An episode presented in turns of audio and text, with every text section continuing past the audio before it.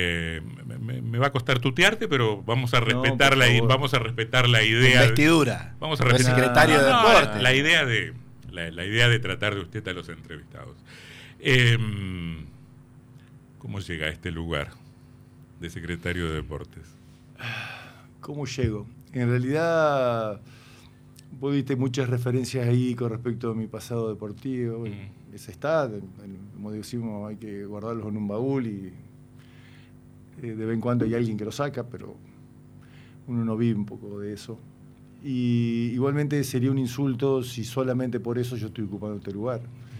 Eh, la cuestión del deporte eh, público o el sistema público fue algo que siempre me llamó mucho la atención que siempre me interesó. Indudablemente debo tener cuestiones familiares que han hecho que yo sea interesado en esto. Su padre fue gobernador de, la provincia, pero además un, muy activo dirigente del CAE. De, muy activo dirigente deportivo del CAE y como era medio jeringa, también era de la Federación de Básquet, de esto, o sea, el deporte trajo el rugby a la, claro. ciudad. Bueno, cuando el estudiante tiene esa transformación que deja el corre el fútbol y entra el, rugby, fue él uno de los principales artífices.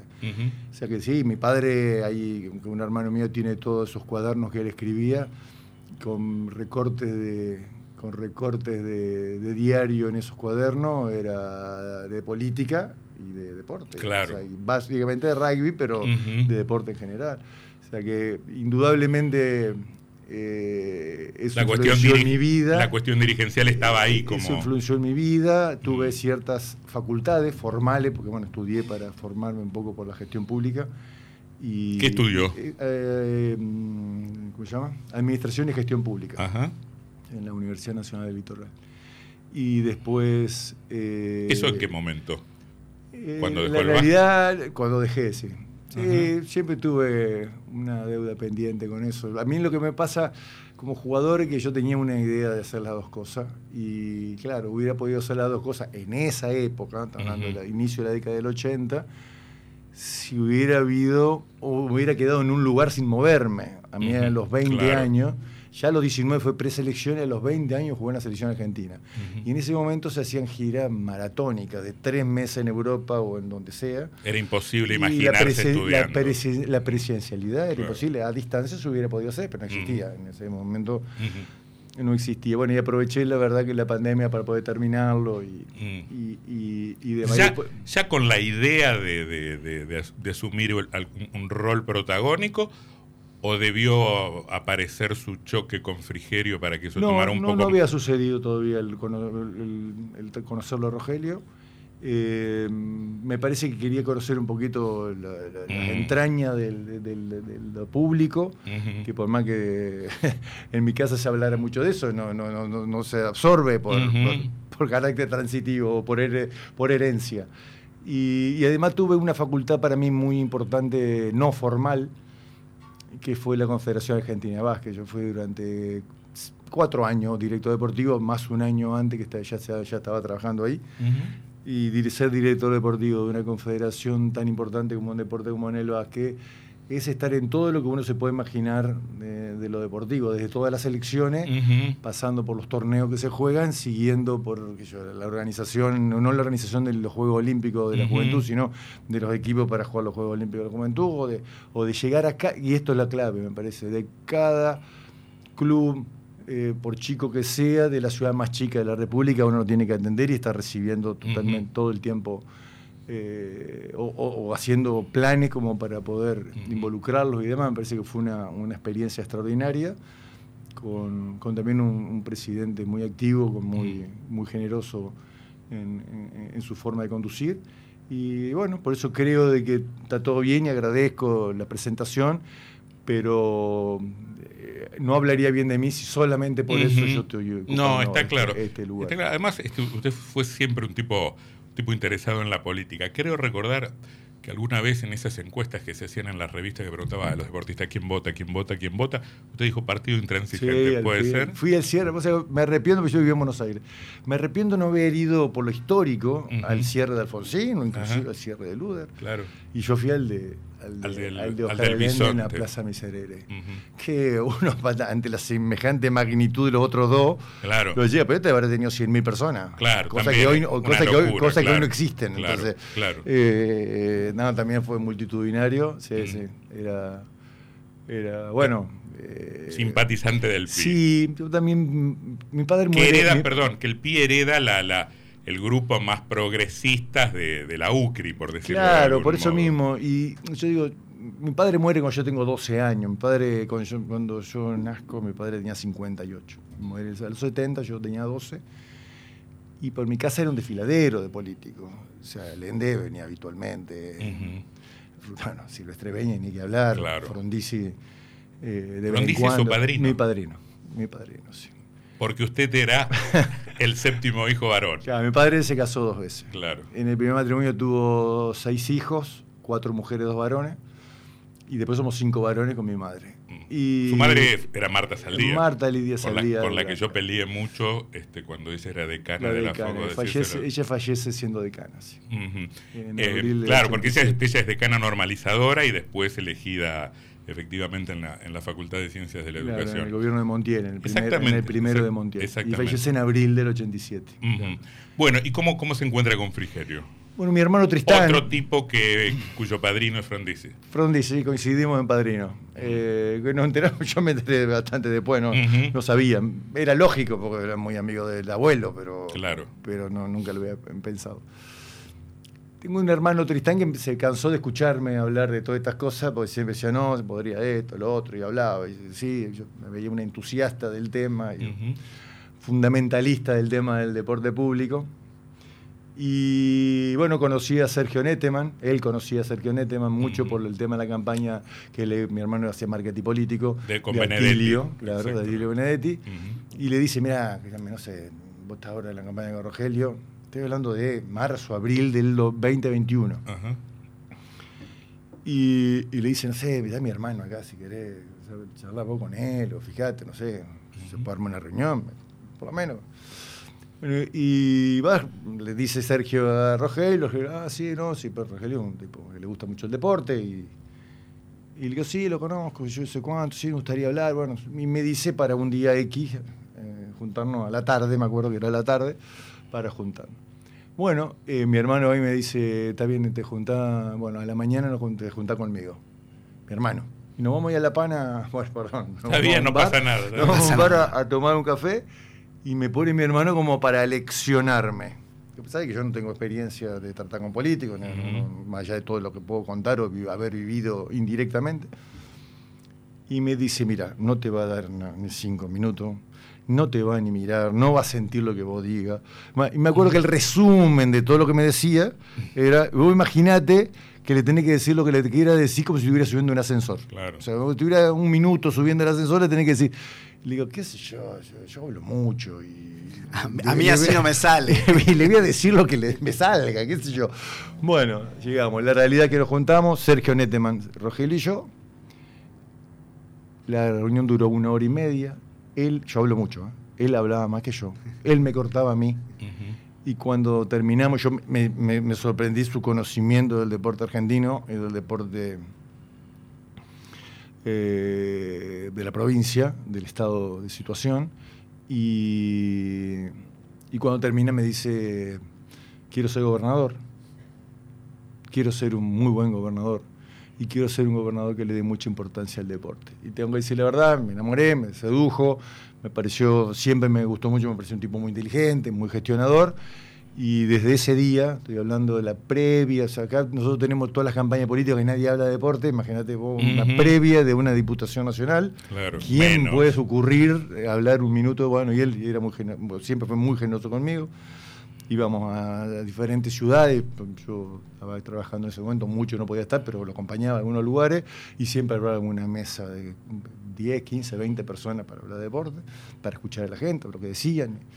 Y, bueno, y la verdad que ha, cumplido hasta la última palabra todo a donde es él, inclusive yo no soy un tipo en trato de no joder mucho, la verdad, no me molestar ni estar, está detonado en estos momentos, imagínate va de un lado al otro que asume que y es él el que se hace una hoguera para decirme, venite mañana que tenemos que hablar porque hay un tema ahí de... sea, muy, muy metido, eh, con una cabeza diferente. Hemos hablado bastante en su momento, pero ya sé que en todo este último tiempo de campaña la vorágine no te deja. Y a veces tenemos una reunión que él acepta ir yo a veces me preocupo, ¿viste? Y digo, uy, no se va a acordar este, lo que hablamos, demás. Y llega, se sienta y tira los tres, cuatro alineamientos fundamentales, los tira ahí, por supuesto, a cinco o diez minutos, pues se va. Después, la, después la sigo yo, pero, pero digo, me sorprende mucho lo, mentalizado que estamos y, lo claro que tenemos. Última pregunta de, esta dimensión de la charla. Yo, yo quiero hablar concretamente de lo que usted tiene pensado para la gestión. Eh, pero me pregunto si en esa relación usted lo debe convencer a él de que hay que hacer algunas cosas o lo convence a usted de que hay que ir por este lado. Siempre fue un ida y vuelta muy fluido. ¿eh? No, no, no, no podría contestarte así tan exactamente. Yo soy un entusiasta y, sí, soy estudioso y analizo la cosa, veo muchas veces de, de la teoría, porque no, es la primera vez que estoy en estas cuestiones. Como se dice ahora, un outsider. No, tiene, no tiene experiencia no tengo experiencia de gestión en, el este sector público. Eh, me, repito que la facultad que tuve creo que me dio un nivel de gestión importante. Y, lo de la, Federación de Básquet probablemente también. Sí. ¿Eh? Es más, te diría que a mí lo único que realmente me preocupa de la función pública es el carácter el tanto carácter administrativo que se tiene. La, dimensión, burocrática. dimensión burocrática. En un instante seguimos conversando con Sebastián Uranga. No asumió todavía, ¿no? En, realidad, no sé. No, sé si hay acto de asunción. Ah, no, mañana sé que hay un, se jura mañana algo. No ah. sé si ante el gobernador o ante la ministra. Sí, no, probablemente. Pero, pero sí, estamos, mm. pues ya estamos en funciones de ayer a la mañana. Está, eh, con Sebastián Uranga.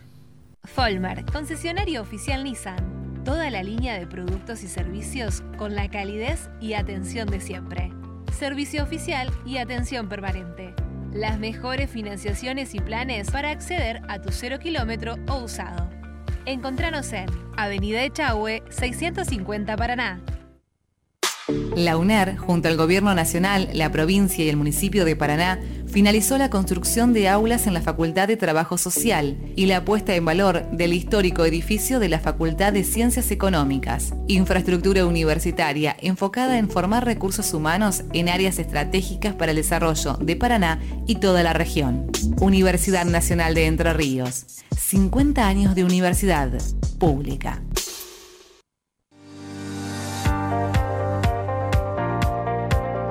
Dos Florines, periodismo de economía y negocios, la actividad privada en la agenda pública www.dosflorines.com.ar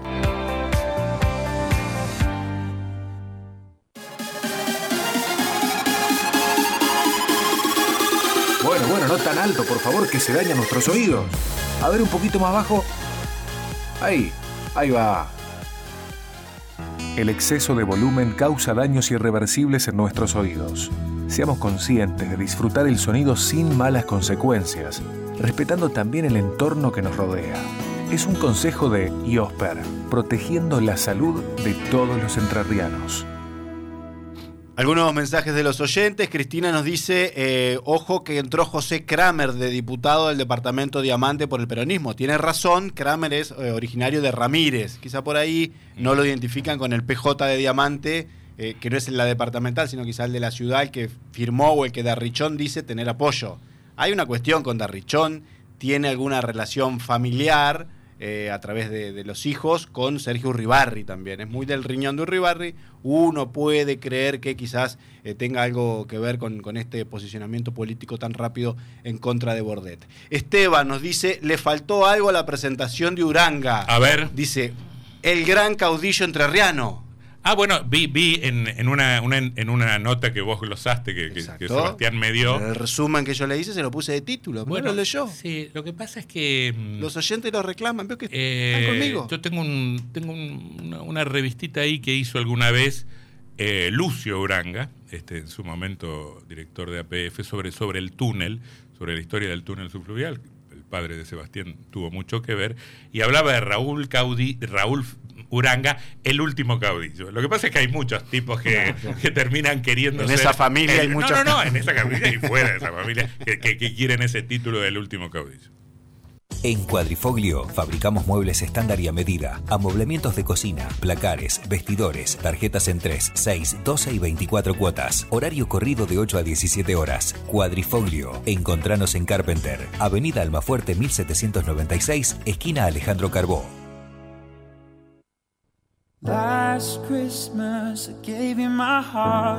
En My Sandy tenemos una sorpresa para vos. Te esperamos en Urquiza 1062.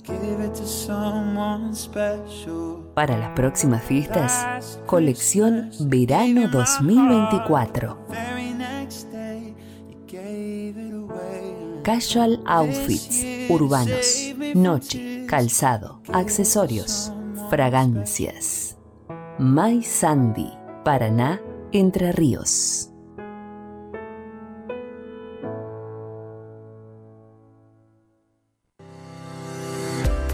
En la Cámara de Diputados trabajamos para representar a cada uno de los entrerrianos y entrerrianas promoviendo la pluralidad de voces. Cámara de Diputados de Entre Ríos, un espacio abierto al debate de ideas.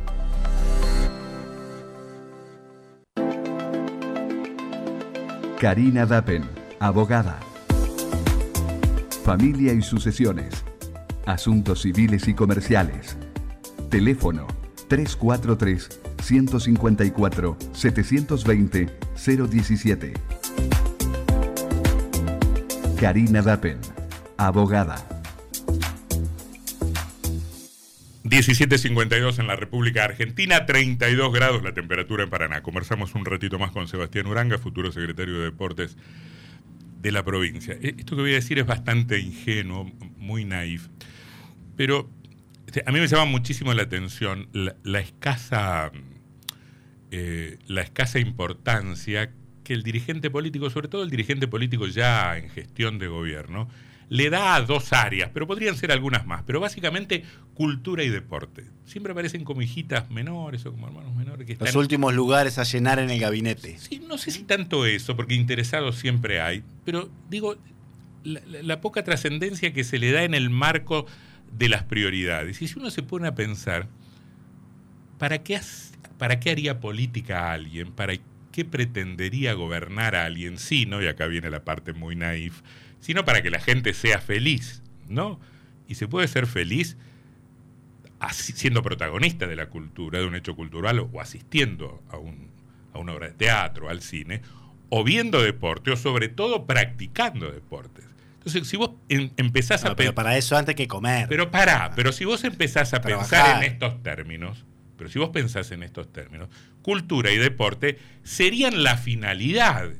Y lo, lo, que me estás marcando, la economía, el medio. Yo tengo que hacer andar la economía para algo, para que la gente sea feliz, para decirlo en términos ingenuos. A mí me llama muchísimo la, la atención ese punto.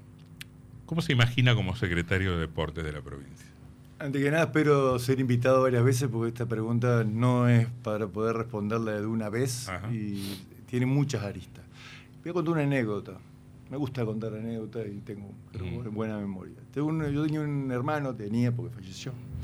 El primero me tuvo mi papá, Raúl, que era. Eh, se fue a estudiar a Estados Unidos, yo no había nacido. Después de ahí por concurso entre Naciones Unidas. En, él era licenciado en Economía eh, en eso no me acuerdo cómo se llama, la silagunta, algo por el estilo de, Naciones Unidas. Totalmente A deportivo, o sea, no, a cero deporte, cero.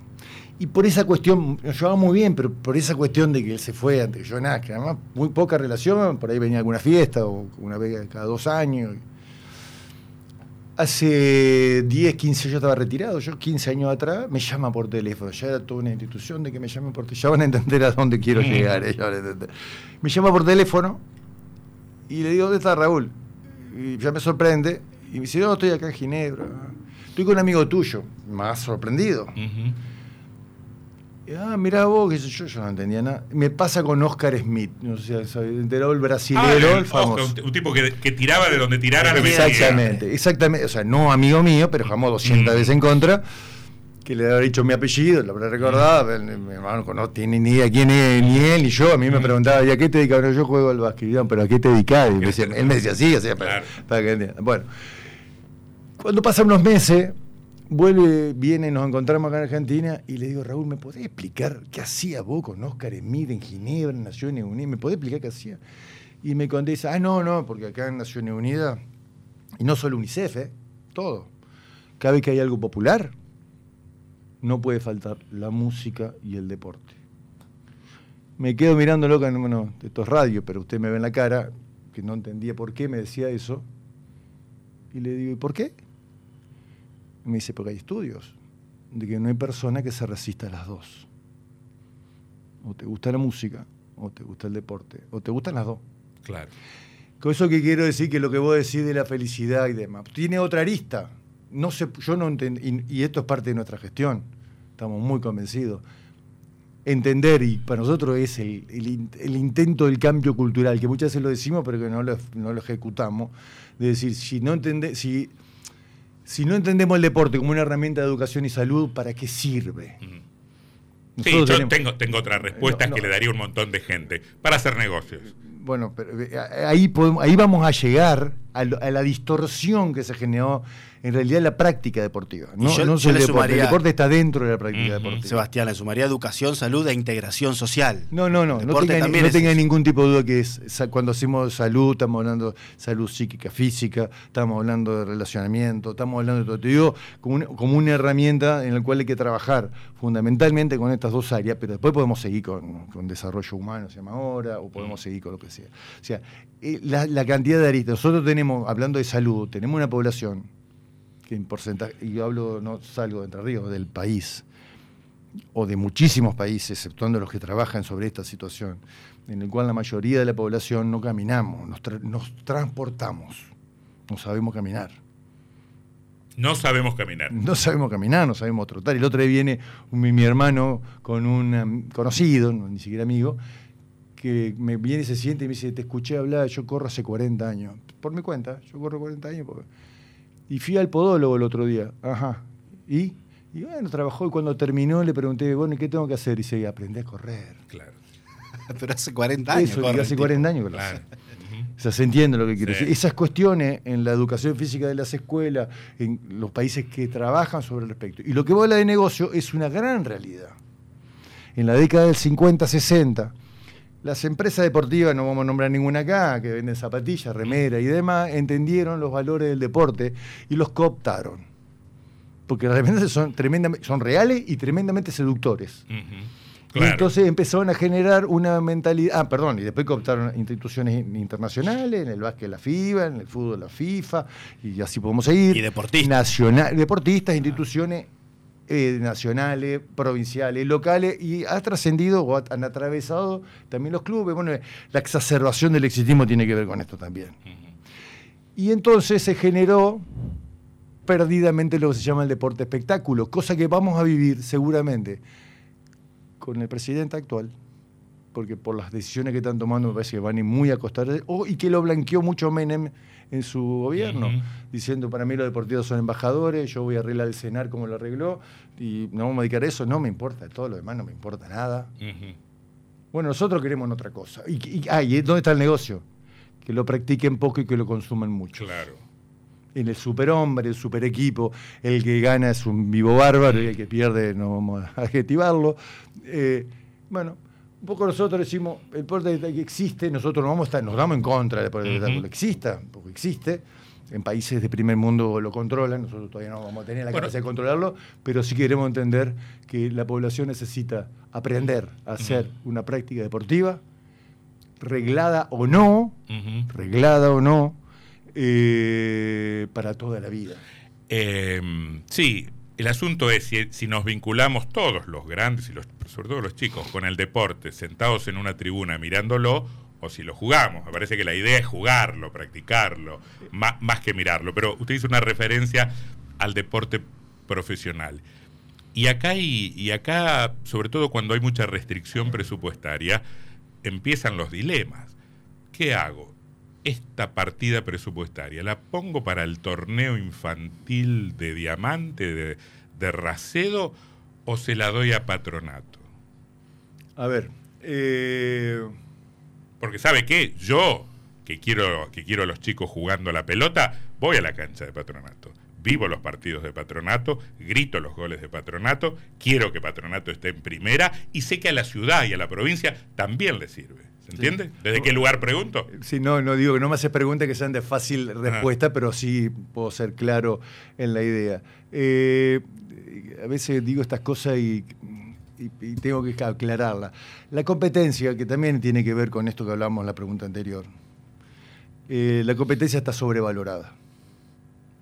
La competencia. Está sobrevalorada. ¿Competencia profesional o toda la competencia? La competencia en general. Un chico de 15 años que es muy bueno juega seis partidos en el básquet, juega seis partidos por semana, donde en realidad no le hacemos bien eh, ni, a la estructura de general, porque nosotros tenemos pibes que por esa, por esa sobrecarga hay pibes que no juegan más porque, porque se dan cuenta que no juegan, y a este mismo chico no lo estamos formando porque seguramente no puede trabajar su físico, no puede trabajar su técnica individual, no puede trabajar su conceptualidad, no puede trabajar en definitiva su formación. Entonces nosotros tenemos que pensar muchísimo más en lo que es la formación de la, persona para sus actividades físicas y poder, y poder tener esa evolución, porque no se mejora en competencia. La competencia... ¿No mejora la competencia? No se mejora. ¿No? La competencia directamente, si vos, eh, yendo al básquet, vos no metés la bola, por más que juegues 100 partidos en 100 días, no la va a meter. La meter si vas a ir a entrenar. Puedo aprender, capaz que meto, en vez de meter. se aprenden los entrenamientos. No, que lo se aprende ah, ah, la competencia propiamente dicha. Ah. Se, aprende en los entrenamientos donde tenés un, un, esfuerzo y un nivel de corrección mm. que te haga evolución. Para dar un ejemplo bastante mm. simple de entender. Entonces, yo lo digo, la competencia debe ser justa y necesaria porque la competencia es en definitiva el lugar a donde uno muestra sus mejoras en un contexto diferente. Nosotros entrenamos todos los días, entrenamos nosotros. Bueno, el sábado vamos a mostrarle cómo jugamos, cómo mejoramos entre nosotros a otras personas. Y si jugamos y ganamos dentro de nuestra ciudad, subiremos otro escalón. Y Pero no me está contestando. El deporte profesional, ahí voy, ah. tranquila, es muy larga la pregunta, ¿cómo hacer? El deporte profesional para mí tiene una enorme importancia a pesar de que no está bien visto no está bien visto el, deportista profesional, se, quiere que son todas cosas turbias y demás, cosa que mm. yo no, porque el profesionalismo no tiene que ver con ganar dinero, profesionalismo es un estilo, una forma, una forma de encarar la cuestión, a donde yo creo que... También eh, me está diciendo que la, que la disciplina que caracteriza al profesionalismo también es importante. Claramente, no, claramente. Uno habla a veces, cuando muestra la imagen del deporte, habla de una pirámide, ¿no? La base es eh, lo más grande, o sea, el, deporte social escolar, lo intermedio, lo federado, y la punta es el deporte de alto rendimiento. Bueno, yo en realidad lo veo más como una cadena de situaciones donde cada el agua tiene que estar bueno, porque todos lo necesitamos, todos necesitamos. Y bueno, vamos a trabajar en un proyecto ambicioso, integral, mm. eh, entendiendo todas estas áreas, entendiendo muchas lo que son para nosotros los dos lineamientos básicos, los caminos a seguir nuestra mm. política deportiva. Pero si tiene 100 pesos y viene el presidente de patronato y el presidente de la Liga de Pronunciamiento en el Departamento de Uruguay. Los parten dos, 50 y 50, 90 y 10. Primero que hoy hay una ley, la cual, eh, como todo lo, que puede haber en una ley, en una gestión nueva, se va a revisar, se va a ver, se va a estudiar. La ley de deporte. Se va a estudiar. Eh, nadie sabe si esa ley eh, va a continuar todavía o no va a continuar, se va a modificar o va a seguir exactamente igual y además si se modifica o, se hace una nueva tendrá que ir a la legislatura, por supuesto, y, demás. Eh, y yo creo que esa no, es en definitiva el análisis porque no, no es esa la disyuntiva que tiene. No. O sea, patronato debería, ya que nombraste a patronato, podemos ir a otros más, no quiero puntualizar en nadie, deberá tener una contraprestación muy importante que le haga bien al deporte mm. entrerriano. Cosa que me parece me parece que no es que adolece la ley, porque la ley lo dice, es adolece en el verdadero sentimiento. Que el jugar no es una contraprestación, el jugar es una razón, no una contraprestación. Está claro. ¿Se queda un ratito más? ¿Puede ser? Eh, seguimos hablando con Sebastián Uranga, futuro secretario de Deportes de la provincia. Son las 6 de la tarde y 4 minutos. Una nueva hora se escucha en la ciudad y en el aire. Costa Paraná, 88.1.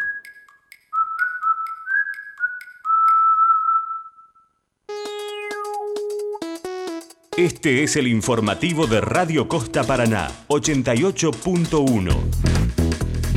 Apartaron a Carlos Stornelli de la causa que investiga el espionaje a jueces. El juez que investiga el espionaje ilegal a magistrados y funcionarios, Marcelo Martínez de Giorgi, apartó este martes de la investigación al fiscal para preservar las garantías de imparcialidad y objetividad que debe tener el debido proceso. El magistrado recordó que Stornelli se había presentado como querellante en el expediente, invocando que en los dispositivos secuestrados al imputado Ariel Sancheta había presuntamente informes de inteligencia vinculados a él, según se indica en una resolución tomada por el magistrado. La participación como querellante del fiscal en la investigación marca para Martínez de Giorgi la imposibilidad de que Carlos Stornelli pueda actuar en calidad de fiscal en la causa el Banco Central normalizará la operatoria para la compra y venta de dólares. La autoridad monetaria comunicó este martes que a partir de mañana quedará sin efecto el requerimiento de conformidad previa de la autoridad monetaria para toda operación de compra de dólares en el mercado cambiario. En este sentido, indicó que la medida fue dispuesta en función de dar tiempo a la gestión del Poder Ejecutivo de cumplir con los trámites administrativos para la conformación de las nuevas autoridades y anunciar e implementar las políticas que llevarán adelante. Messi, Dibu Martínez y Germán Cano entre los candidatos al Olimpia de Fútbol. Los premios Olimpia 2023 se entregarán el próximo martes 19 de diciembre a partir de las 20.30 en la Usina del Arte y entre los candidatos ternados para el fútbol están Lionel Messi, Emiliano Dibu Martínez y el goleador del Fluminense, campeón de América, Germán Cano, además del arquero de Boca, Sergio Romero. Esta nueva edición de la gran fiesta del deporte argentino que entregará 45 estatuillas en distintas disciplinas deportivas y el mejor del año se llevará el Olimpia de Oro, premio que se viene entregando desde hace 69, desde hace 69 años, cuando en 1954 lo ganó por primera vez Juan Manuel Fangio. Este fue el informativo de Radio Costa Paraná. Las 6 y 7 minutos. Hola. Soy Moni. Te presentamos el nuevo chatbot de la municipalidad. Puede ayudarte con servicios y gestiones municipales y brindarte información de propuestas culturales y turísticas. Una nueva forma de comunicarnos. El CELU, un mensaje, desde cualquier lugar y cuando lo necesites. Agenda 3435 180 147 y escribime. ¿Necesitas ayuda? Municipalidad de Paraná. Inscribite en el Registro Único de Cultura. Si sos artista, gestor, trabajador de la cultura o gestor cultural en tu barrio, formar parte del registro te permitirá participar de las convocatorias abiertas y públicas, integrar un circuito laboral activo y de fomento al arte y la cultura. El Registro Único de Cultura es un trámite fácil que podés actualizar cuando quieras y hacerlo online. Ingresa en miparaná.gov.ar y registra tu usuario. Luego accede a Registro Único de Cultura y completa con tus datos. Invita la Subsecretaría de Cultura de la Municipalidad de Paraná.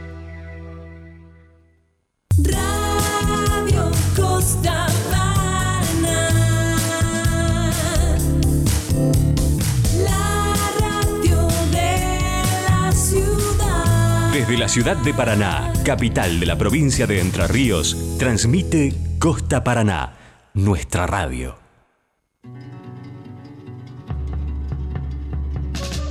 El poder de la voz. La fuerza de la radio. El teatro de la mente. Esta es una hora de conciliación, esta es una hora de reafirmación democrática, esta es una hora en la cual todos tenemos que sentir que habiendo estado tan enfrentados como pudimos estar un día con Mujica, Julio María Sanguinetti. eh, él desde una, desde una revolución armada, yo de los gobiernos que la combatían, hoy podemos decir con, con Octavio, con Octavio Paz que la inteligencia al fin se encarna, se reconcilian las dos mitades enemigas y vuelven a ser fuente, manantial de fábulas, hombre, árbol de imágenes, Julio María Sanguinetti. palabras que son flores, que son frutos, que son actos. Muchas gracias. En el 2000 también. Periodismo.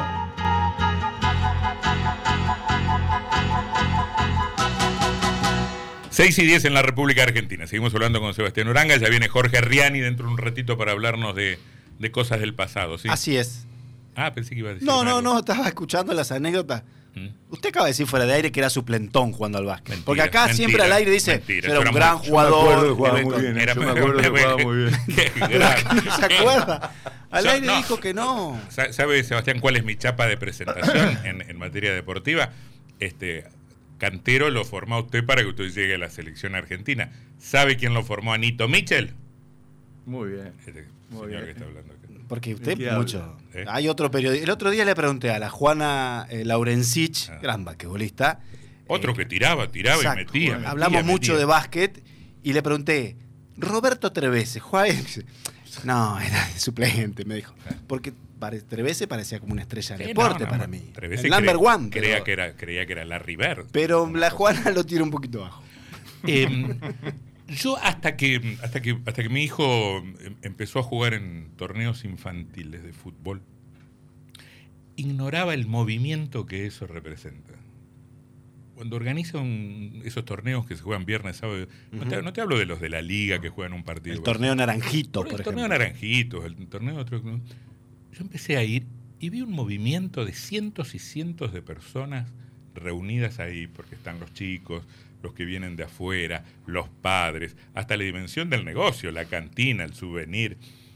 Hay ahí un, un mundo para atender. Claramente. ¿Mm? claramente. El fútbol, eh, hoy no sé si lo terminé de decir, nuestra política deportiva, resumiendo al máxima Mm. expresión, son dos lineamientos. Uno de, de crecimiento, que es la masificación, más entrenado en la práctica deportiva, y la segunda es la mejora, que todos esos entrenanos, llámese primer día que hace una actividad física al alto rendimiento, puedan mejorar, o sea, que tener gente enfrente. Eh, y yo creo que el fútbol, que tiene una masificación implícita per se, ya porque es tan monumental en este país el tema de la masificación, yo creo que nosotros podemos trabajar mucho en ello, en, en todo eso. Vamos a tener un área de capacitación, que nos parece muy ¿Qué importante. significa eso? De capacitación y evaluación, nosotros queremos que tenemos ¿Capacitación de diferentes, qué? no, diferentes actores dentro Ajá. del deporte, llámese dirigentes, llámese entrenadores, llámese Árbitros. personas. Lo que, to- lo- nosotros, nosotros necesitamos ayudar a, bueno, y hay, y hay muchos otros temas que van desde género. va- Sí, lo, lo que uno piensa, por ejemplo, cu- cuando usted mencionaba la, la retribución que debiera ser el deporte, Contraprestación, o sí. contraprestación que debiera ser el deporte profesionalizado, es talleres, clínicas, conferencias, qué sé yo. Yo me acuerdo, el finadito Sergio Cancé lo traía dos, dos veces a Bilardo acá, y Bilardo daba una conferencia. Y era una revolución para la ciudad. Digo, esa sola actividad individual, que probablemente aislada no, no, no signifique mucho, pero se me ocurre, ¿no? no, No, planificado. eh, la, la idea de las capacitaciones nuestra es que todas las personas que estén directa o indirectamente involucradas en proyectos del Estado tengan capacitaciones obligatorias y gratuitas. Porque creemos que la única forma de obligar es la gratuidad, pero viene en una onda, no, no quiero decir algo que suene raro, digo finlandesa, si a nosotros no le importa que pasen de año, ni que no aprueben un examen, queremos que le bajen los contenidos y poder ir torciendo ciertas situaciones. Capaz en algunos ámbitos lo que vos necesitas es una educación formal, de decir, no, pará, nos tenemos que portar mejor Porque no necesitas masificar, porque son muchos, y, y tal vez eh, respecto a unas cuestiones, las cuestiones de, bueno, de género, tantas otras, tantas otras cuestiones, un área amplísima, para mí muy importante, y lo evaluatorio mucho más en el sistema para que, para que ese círculo virtuoso funcione de la planificación, ejecución, eh, evaluación y la retroalimentación para ir siempre tratando de mejorar y llegar para arriba. Porque todo lo que se hace hay que medirlo y buscar las formas de medición que a veces no son tan simples. Imagina que, puede, que podrá trabajar con las escuelas, con los, con los programas, con los profesores de educación física. Es buen, es buen tema. Voy a decir algo que capaz no, no sé si lo tienen, Ah. O seguramente capaz ustedes sí, pero muchísima gente que no lo sabe. El año que viene se cumplen 140 años de que la, educa- que la educación física es obligatoria en las escuelas, en la Ajá. ley 1420 de Sarmiento, Claro. con Roca de presidente. Eh, y la verdad que en el país, ¿eh? no estoy hablando de Entre Ríos solamente, las consecuencias de los resultados yo creo que no son satisfactorios. Eh, no, no tenemos una población. Qué bueno, una- qué bueno escucharlo, ¿sabe por qué? Porque es un viejo tema que tenemos acá con Sebastián, que cada vez que hablamos con representantes del sistema educativo en general, hay un mecanismo de autodefensa, porque se ha pasado por la burocracia, porque uno ha sido director de escuela. Porque por- se ama a la escuela como porque se quiere a la escuela, que impide una mirada autocrítica. En general, los actores del sistema educativo no dicen eso que usted acaba de decir, probablemente porque usted lo mira desde afuera. Los resultados no son buenos. No, no, no, no, no, no son en, en- lo más mínimo. No hace falta que cualquier persona que esté escuchando en este momento vaya a un gimnasio y se dé cuenta que va a haber muchas veces pibes de 12, 13, 14 años que no saben hacer un abdominal.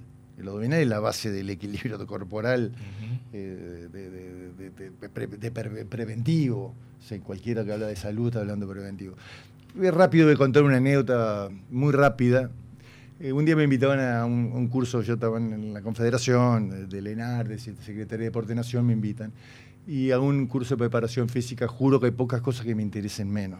Que ¿Que me la preparación menos. física? No, eh, no la preparación física, los cursos de preparación Ah. física. Si alguna vez va alguno, no va a entender una palabra. Ajá, claro. Porque son todas fórmulas y todo así. Todo, hermético.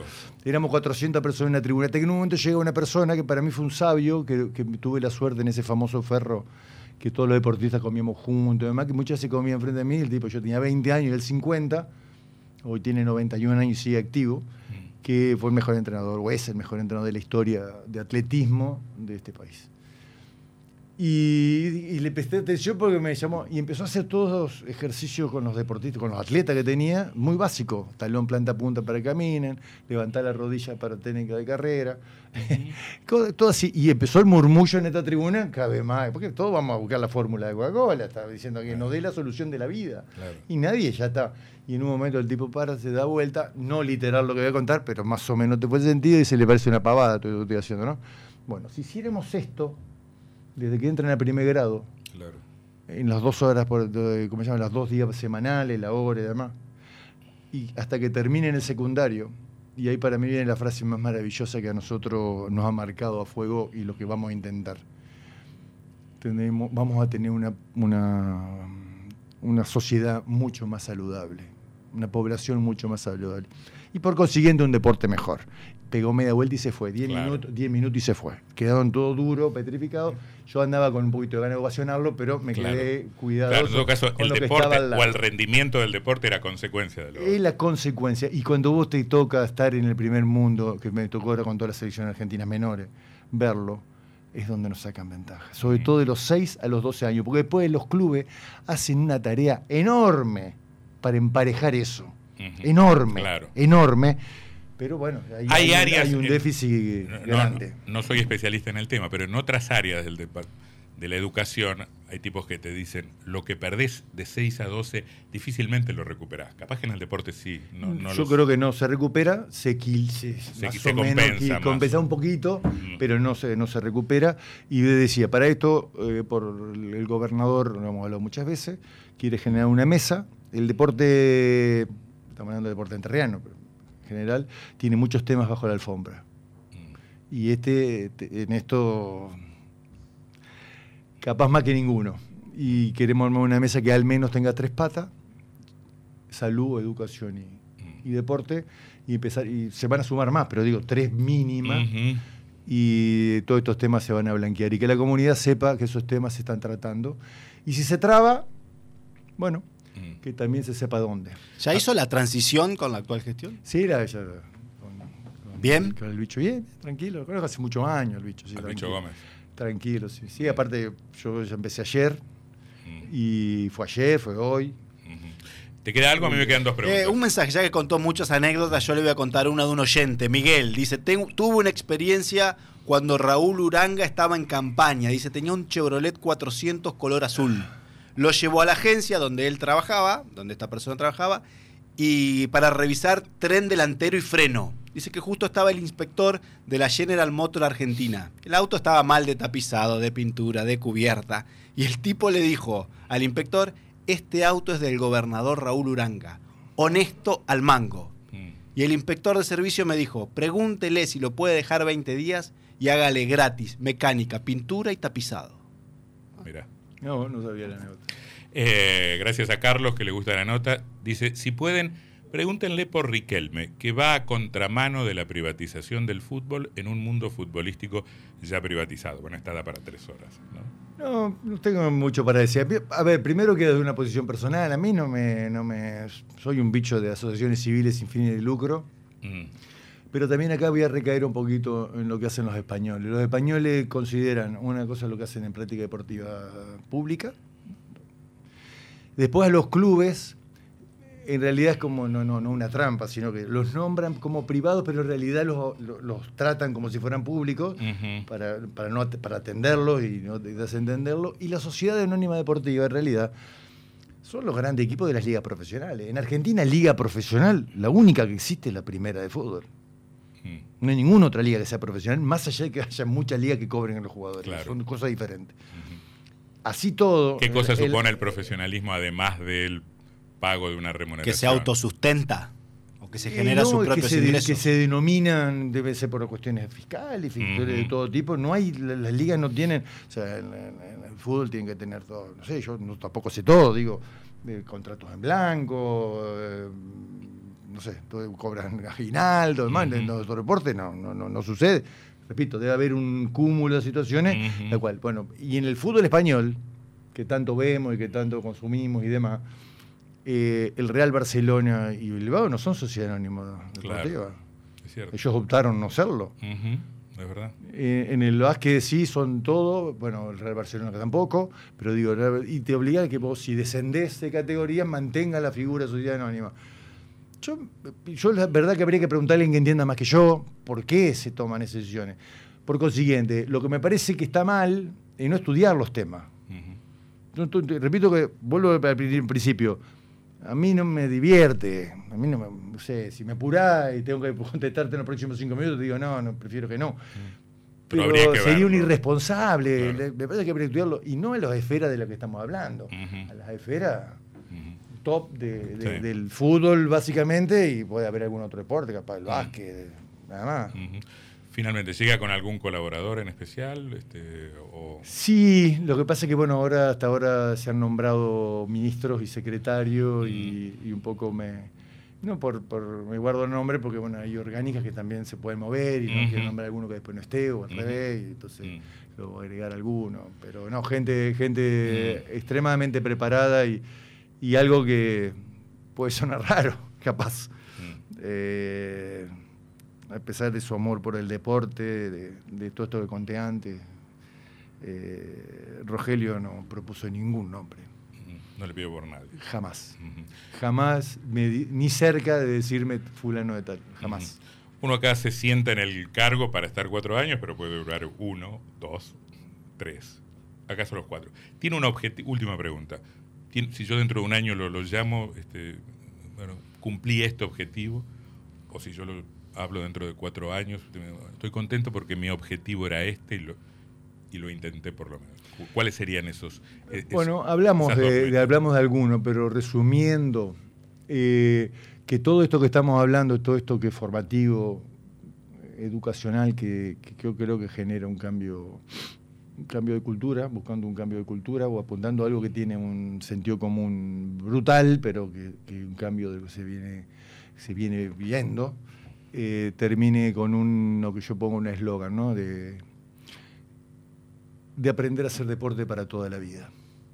Porque en realidad el deporte debe ser un hecho cultural en la vida de un ser humano para, para poder tener una vida más saludable, básicamente. Está bueno eso de la me, me- me lo guardo, eso de la música o el deporte. ¿Viste? O te atrapa Llama- los te dos. Te atrapa los dos o por lo menos uno. ¿eh? Y, y ahora hiciste un repaso entre gente que vos conocés y, Sí, y es cierto. sí. Y yo de que me lo contó.